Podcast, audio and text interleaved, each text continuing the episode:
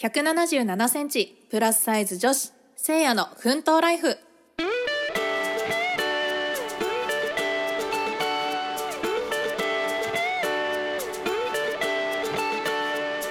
始まりましたせいやの奮闘ライフ。世の中のあれこれに戸惑いながら生きるせいやが思ったことを好きなように語る番組です、えー皆さんお久しぶりです。せいやです、えーなんと今日ですね、えー1ヶ月前に買ったばかりの傘。日傘にも雨雨傘じゃねえな、えー 雨用にも対応できる傘をですね、えーなんと骨をへし折って折ってしまったみたいでですね、えー今日なんとあの帰りに日傘を差そうと思ったら あのもう開かなくなってしまってっていう。なんかあの78本ある骨のうち1本がもうあの稼働しなくなりましてですね、えーもう開かなくなってしまいあの 街行く人々になんかちょっと見られてるんじゃないかと思いながらちょっと恥ずかしい思いをしながら開かないなと思ってあの骨 壊れたなって思いながらあのパタパタして結局あの開けずしまったというね、えーそんな一日を、えー過ごした、え 私ですけれども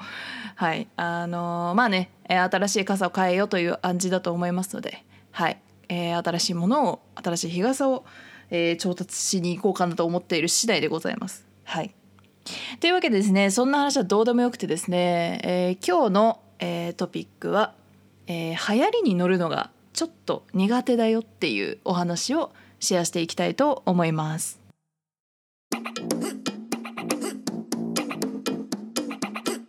はいというわけで今日のトピックは、えー流行りに乗るのがちょっと苦手だよっていう、えーお話をねしていきたいと思うんですけど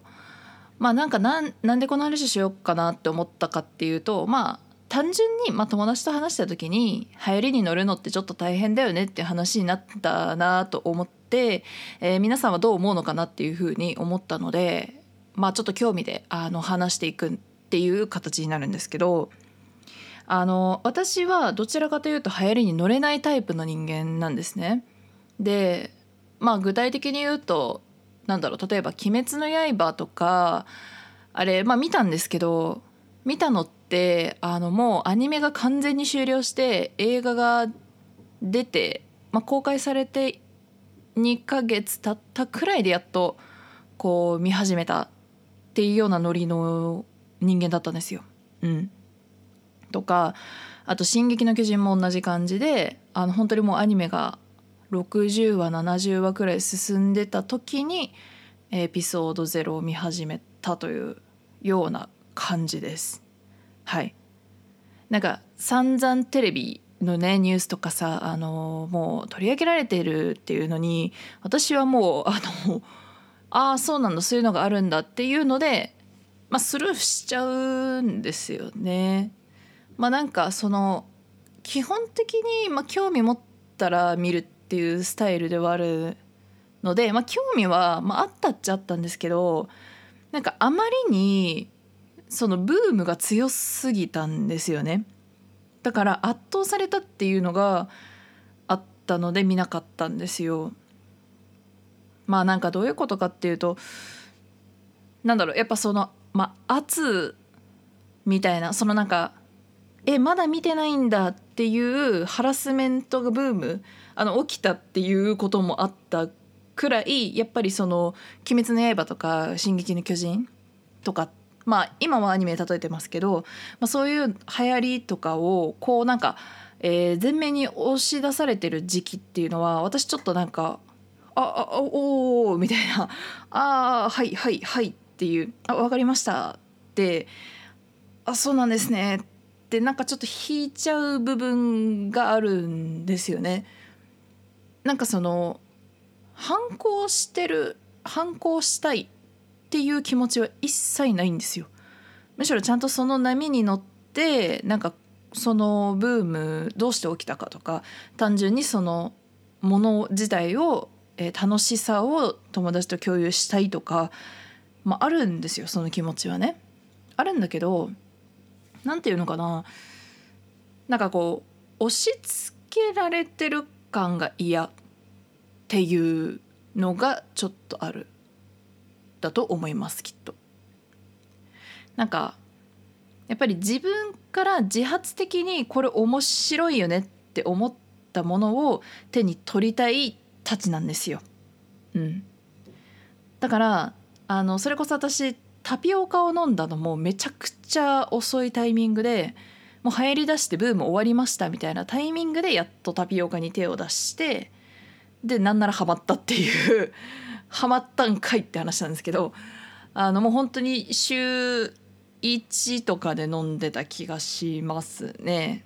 だしちょうどそのハマった時期がアメリカに留学してた時なんでその学校の近くにあるタピオカ屋さんにぼちぼち通ってたんですよね。うんなんかボバティとかっつってあそうなんかボボバっていうらしいんですけどなんかあのー、なんだっけあれタロイモだったかな？ちょっと紫っぽい色味の、えー、タピオカだったんですけどあのタロイモってやつがすっごい美味しくてまあそのいわゆるゴンチャみたいなねゴンチャっていうあのな何あれ？おお茶お茶屋さんっていうのあれ？ちょっとベースが分かんないですけど、まあ、ゴンチャって有名なそうタピオカの店が、まあ、今あるんですけど、まあ、なんかそういうゴンチャみたいなミルクティー定番のミルクティータピオカ。違う。タピオカミルクティーだ。タピオカミルクティーや。もう最近飲んでないから分かんないな。そうタピオカミルクティーもあの最初飲んでたんですけどなんか違うの飲みたいと思ってタロイモに手を出したらタロイモがすごい美味しくて永遠にタロイモのタピオカを飲んでたっていうこともあったぐらいハマったんですよね。やっぱ自分から面白いと思っていって。だから、まあ、やっぱこの経緯を見る限り多分なんかあのー、あまりに強くおすすめされると行く気失せる試す気が失せる。っていうたちたちっていうの佐賀っていうの？っていう人なんですよね多分。皆さんどうなんですかね？なんかブームね今話したタピオカとか「え進撃の巨人」「鬼滅の刃」とかあとはあの「愛の不時着」とかね。あのいろいろブームがまあ、あったと思いますけど今までね。流行語大賞になるとか、えー、NHK の「紅白」に出ちゃうとかあのめちゃくちゃ流行るものって毎年毎年あると思うんですけどどうですか？皆さんは結構そういうのをすぐ吸収するタイプなんですかね？多分そのなんかこうお仕事とか職業柄あの素早くキャッチして自分もちゃんと試さないといけない試したいっていう人もいると思います。まあなんだろうね職業で言うとなんだろう、まあ、トレンドをリサーチするっていう意味ではやっぱ、まあ、マーケティングやってる人はねもしかしたら同じ業界だったら手出してるだろうしなんか例えばなんだろうねメディア系？モデルプレスとかなんだろう PR タイムズとかなんかそういう SmartNews か何？そういうなんか情報を発信する側のお仕事をしてる人とかはとすぐに情報をキャッチしてすぐそこの現地に行って試してとかっていうことを職業柄してるんじゃないかなっていうのはあるのかなっていうふうには思ってます。うん、私やっぱそういうお仕事をしてる人って好きなのかなっていうインスタのトレンドとかツイッターのトレンドとか敏感にこう反応して、まあ、TikTok とかもねきっと見て、えー、いろんなところに行ってる人もいるんじゃないかなとは思うんですけど、まあ、やっぱりなんかそのトレンドをこうキャッチしていくっていうのはもう私すごく重要だと思っててだし重要だしなんか多分えそれをどんどん拾ってった方があの面白くなる自分のやれることとかあの何か遊ぶってなった時のなった時の選択肢が広がったりとかなんかこうマイナスにはならないんじゃないかなっていうふうに個人的には思ってます。まあ、もちろん逆の考え方で、あの選択肢がありすぎて逆にストレスっていう考え方ももちろんあると思います。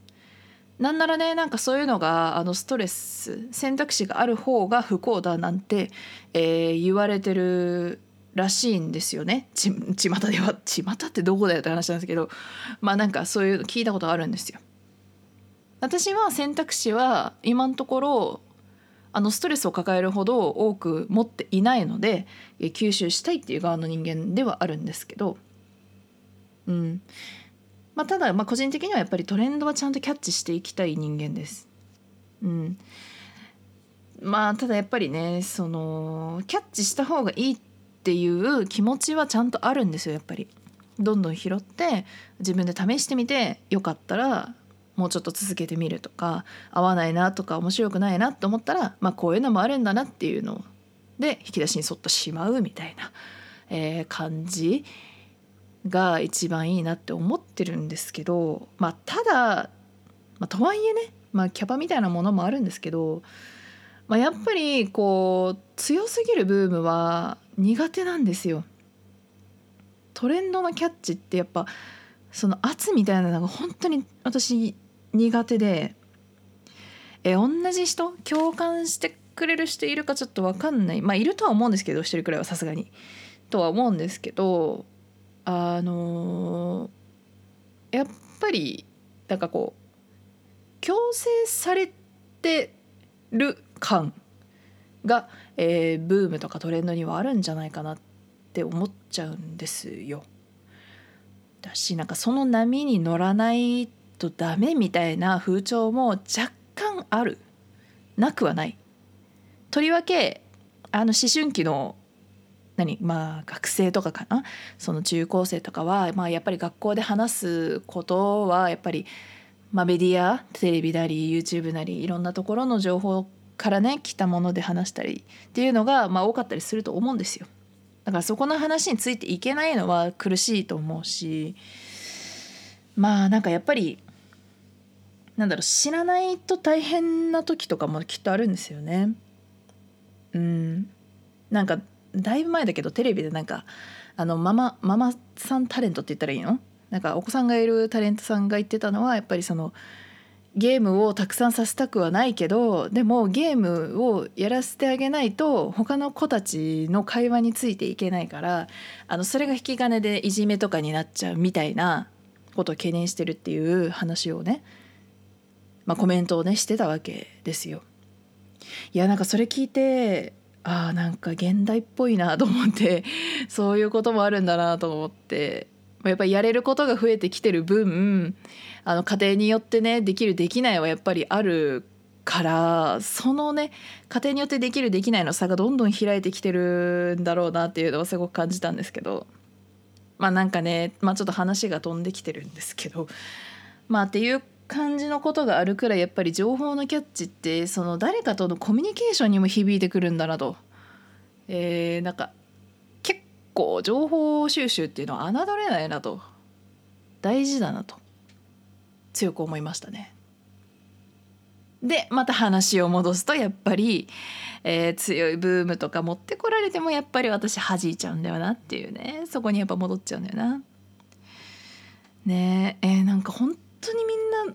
これどうなんだろうな。なんかそのトレンドをキャッチするのが好き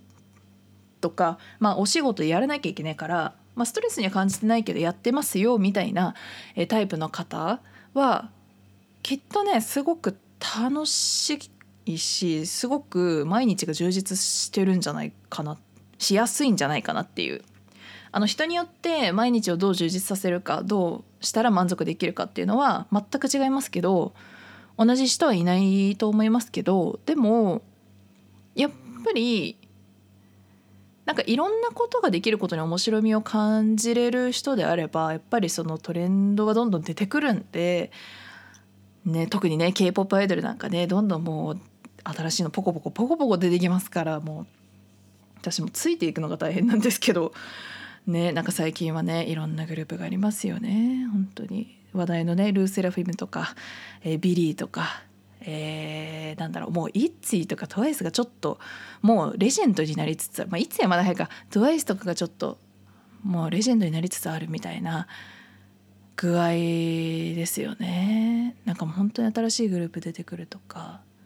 でまあまあそんなことはよくてですね、えー、k p o p はね、まあ、好きなんで聞いてるんですけど、まあ、それはよくってだからなんかやっぱり毎日の満足度を上げるっていう意味ではやっぱり自分が好きなことをして充実感を得るっていうことだと思うんですけどその楽しいこと自分が楽しいと思えることっていうのは果たして何なのかっていうのを見つけやすいですよねトレンドをどんどんねキャッチしていけば。まあ、トレンドじゃなくても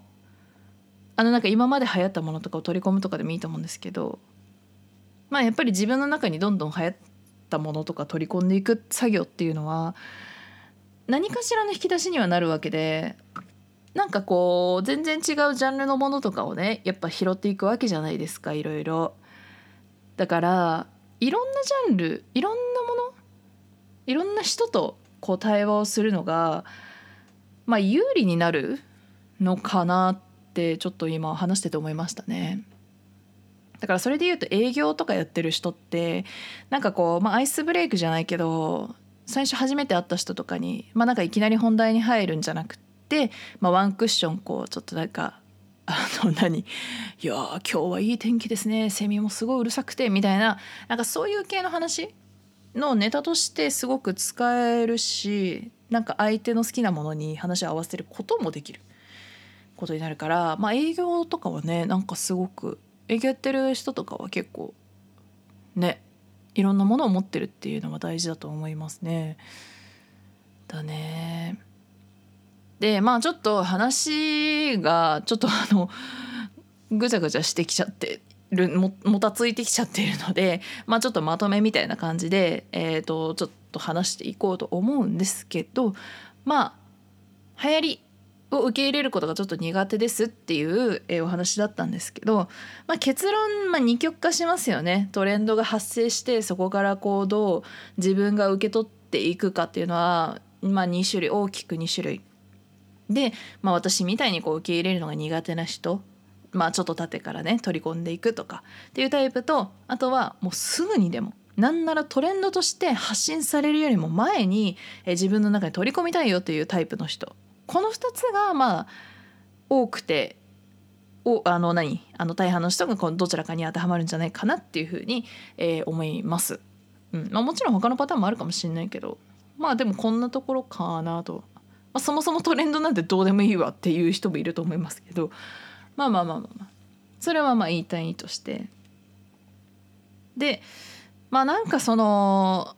トレンドを取り込んだ方が有利かどうかって言われたらまあそれはその人の仕事とか価値観によるっていうものだと個人的には思うのでまあなんか取り込んだ方がいい悪いはないと思います。うん、よしあしはないです。まあ、ただその人がそのストレスに感じるとかじゃなくて、まあ、なんか自分の中に取り込んでちょっとプラスポジティブな方にいくっていうのであればやっぱりあの何かしらね、まあ、トレンドなり、えー、いろんな今まで知らなかった情報なりをこうかき集めていく作業っていうのは、まあ、なんかすごくいいことなんじゃないかなと個人的には思ってます。はい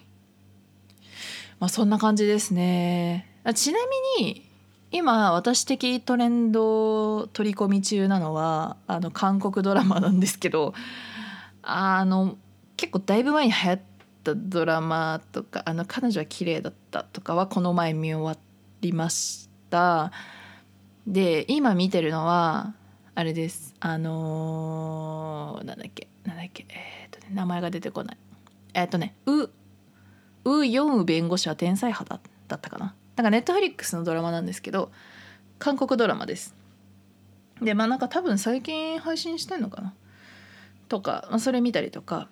あとアマプラで「バチェロレッテ2」とか見てます。バチェロレッテ2はあのバチェロレッテ1がシーズン1がすごく面白かった。あの本当に人間の真髄をつくようなねあのバチェロレッテの萌子さんっていう方がねすごくこうなんか私の中であすごいなとここまで読み取れる人間がいるのかと思うくらい本当すごい人だなと思って面白くて見てたので、まあ、2も今見てるっていう感じですね。はい。えー、きっと来週ね最終回出ると思うんですけど今すごく楽しみに待ってるところでございます。まあなんだかんだね流行りもんは見てるっちゃ見てます。あのあんまり強く押されてるものじゃないのでバチェロレッテも CM やってるぐらいで別にね。はい。というわけで今日はトレンドを取り込むのが苦手というお話をさせていただきました。せいやの奮闘ライフはいというわけでエンディングとなります。なんか今 あの足の内ももの脂肪がなんかちょっとなくならないかなと思って なんかもうずっとグリグリつまんでるんですけどこれなくなるんですかね？あのどうなんだろう？脂肪ちょっとなくなってほしいんですけど。まあそんなことははいあのすいません失礼しました。どうでもいいですね、えー、そんなことどうでもよくてですね、まあ、今回はトレンドのお話をさせていただきました。はい。まあトレンドねまあいろいろあの時期が過ぎてから取り込むのもねすごく面白いと思うので私はそのスタンスでやってまいりたいと思っております。はい、え愛の不時着まだ見てないのでえ時期に見ようかなと。でタピオカブーム去ったんですけど話してたらタピオカ飲みたくなっちゃったんで、えー、どっかのタイミングでねちょっと行ったことないタピオカ屋さんに行って、えちょっと飲もうかななんて今、えー、肉をつまみながら 足の脂肪をつまみながら考えておりました。というわけでえー、エンディングになりますね。そうだそうだ。エンディングです。はい。というわけで、えー、インスタなんですけど最近ちょっとフォロワー増えてきて嬉しいなと思っているところですが、えー、アカウントですね、えー、OKADA アンダーバー SEIA 岡田アンダーバーせいやで検索お願いいたします、えー、投稿は滞っております。あのストーリーズはね相変わらずご飯と、えー、トレーニングの記録ばっかりしております。なんかちょっと面白いこと投稿できたいんですけどなんせネタがない人生になってしまっています今。人生というかないですね、えー、ネタがない日々が最近続いているのでまあちょっとなんかあれば載せれたら載せていきますけどまあ基本は変わらないと思っててくださいというわけで本日はこんなところで終わりたいと思います、えー、今週もお聴きいただきまして、えー、ありがとうございます。またね、えー、来週の日曜日19時にお会いできることを非常に楽しみにしております。はい、こんなぼやきみたいなね ポッドキャストをいつも聞いてくれてる皆さん本当にありがとうございます、えー、また来週皆さんにお会いできることを楽しみにしております。それではまた来週の日曜日19時にお会いしましょう。お相手はせいやでした。バイバーイ。